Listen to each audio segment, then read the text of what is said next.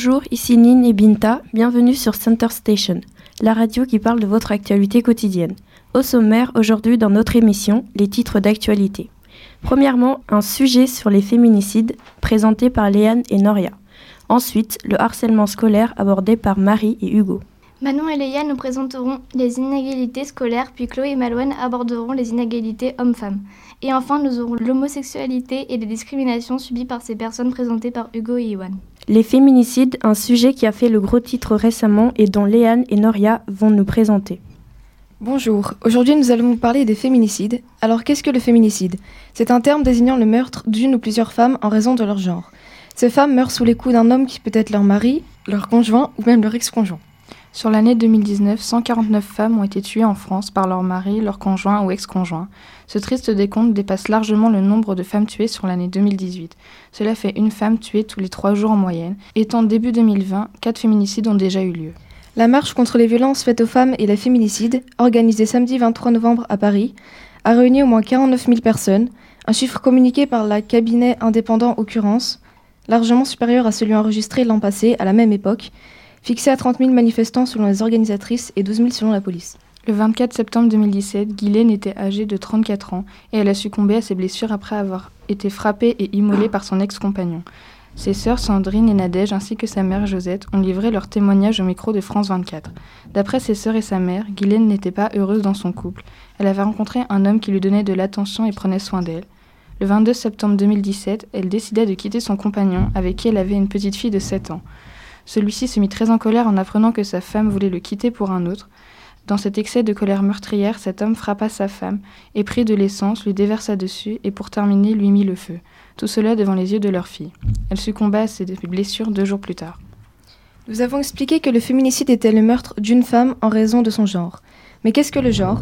Le genre est, selon les sociologues, une construction sociale des rôles attendus selon le sexe de l'individu. Ainsi, le genre masculin renvoie souvent l'image d'un homme viril, grand, fort, etc. Tandis que les femmes sont comme plus faibles. C'est une construction sociale qui commence dès l'enfance, au vu des différentes éducations.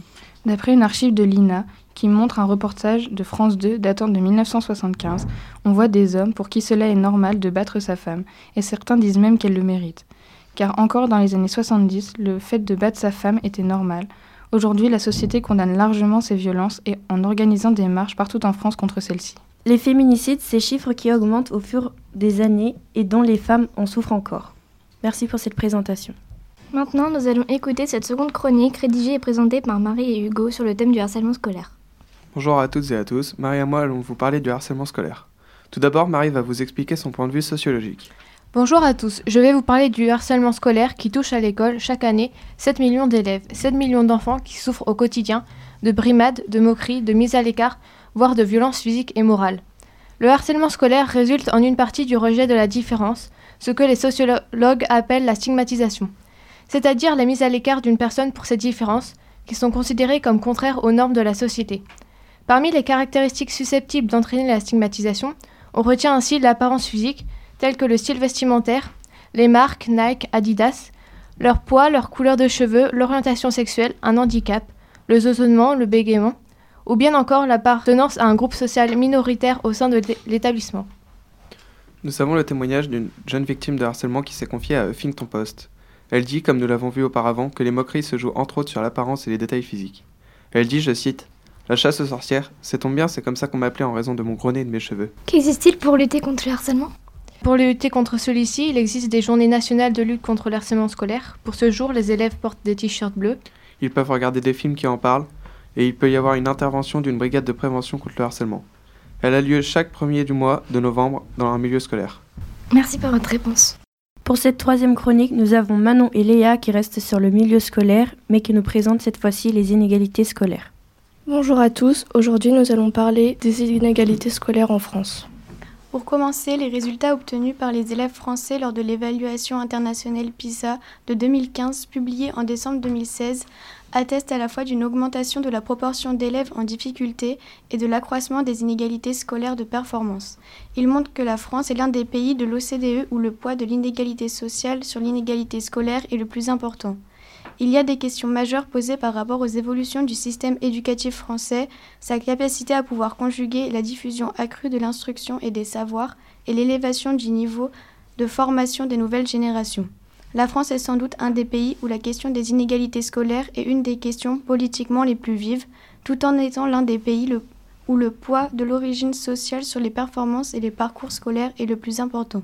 En effet, l'origine sociale des élèves influe considérablement sur leurs résultats scolaires. Selon le programme PISA, en CE2, les élèves issus du quart le plus pauvre obtiennent en 2019 une note moyenne de 57 sur 100 en français et 58 en maths, contre respectivement 87 et 85 pour le quart issu de milieux plus privilégiés. Les inégalités s'accentuent après le collège avec un taux d'accès en seconde générale ou technologique deux fois plus élevé pour les élèves issus de milieux favorisés que pour les autres. Dans le supérieur, les enfants de cadre supérieur sont 2,9 fois plus nombreux parmi les étudiants que ceux issus de la classe ouvrière. Ainsi, des, inégalités en matière de niveau scolaire et d'obtention des diplômes selon les catégories sociales sont observées. En ce qui concerne le bac, les inégalités demeurent, fortes, comme en témoigne l'Observatoire des inégalités le 28 juin 2016. Il apparaît alors que 9 enfants d'enseignants sur 10 sont bacheliers généraux, ce n'est le cas que de 4 enfants d'ouvriers non qualifiés. D'une manière générale, les enfants d'enseignants, sont ceux qui ont les plus fortes chances d'avoir le bac, les écarts avec les autres classes professionnelles s'étant accrus entre 1996 et 2004. De plus, les filières d'enseignement sont différentes selon les catégories sociales. Des, disparités dans les pourcentages de bac général, bac technologique et bac pro sont observées selon la profession des parents. Ainsi se pose la question de l'existence d'un système scolaire élitiste qui permettrait à l'élite de se reproduire, ce qui remet en question le principe d'égalité des chances. Seule une réelle mixité sociale pourrait atténuer ces inégalités de performance. Pour conclure, la mixité sociale à l'école est mesurée par la répartition des classes sociales des familles des élèves, déterminée par les ressources financières, pauvres, populaires, moyennes, supérieures, et ou par la profession des parents, mais aussi par la représentation des populations particulières, élèves en situation de handicap, enfants issus de voyages. Ces répartitions scolaires sont comparées aux répartitions observées dans la population générale à l'échelon local ou national. Il n'existe pas cependant d'accord sur la définition de la mixité sociale à l'école. Comment résumerez-vous ces inégalités? Pour résumer, l'origine sociale des élèves influe sur leurs résultats scolaires en fonction de leur milieu de vie. Les élèves issus de milieux privilégiés sont favorisés dans l'apprentissage grâce à leurs parents, au contraire des élèves de cadre. L'éducation nationale a manqué une réelle démocratisation du bac en perpétuant des filières nettement séparées qui ont, qui ont été le vecteur d'une nette différenciation sociale. Les résultats de 2015 sont dans la suite de ceux de ces dernières années. Ils montrent les réticences qu'éprouve le système éducatif à normaliser le bac professionnel. C'était une chronique sur les inégalités scolaires qui sont très différentes en fonction du milieu social et du pays. Et pour continuer sur les inégalités, nous écoutons Chloé Malouane qui nous présente les inégalités hommes-femmes. Aujourd'hui, nous allons vous parler des inégalités hommes-femmes et vous présenter quelques chiffres clés. Pour commencer, qu'est-ce qu'une inégalité? Les inégalités sont des différences entre individus ou groupes sociaux qui se traduisent en termes d'avantages ou de désavantages et qui font une hiérarchie entre ces individus ou groupes. Il existe des différences multiples, il y a des différences de genre entre hommes et femmes, des différences d'âge, de profession, de situation matrimoniale, d'apparence physique ou encore de niveau d'études qui deviennent donc de fait des inégalités dès que la société leur confère une importance et valorise certaines caractéristiques par rapport à d'autres. Voici quatre chiffres clés qui rendent compte de certaines de ces inégalités. 452 euros. Cela correspond à la différence entre le salaire net mensuel moyen des femmes et des hommes. En effet, à équivalent temps plein, le salaire mensuel net moyen des hommes s'élève à 2438 euros contre 1986 euros pour les femmes. Les femmes gagnent donc 80,5% du salaire des hommes d'après Observatoire des inégalités en 2019. 1h26, c'est la différence de temps que les hommes et les femmes consacrent aux tâches ménagères, toujours d'après Observatoire des inégalités en 2016.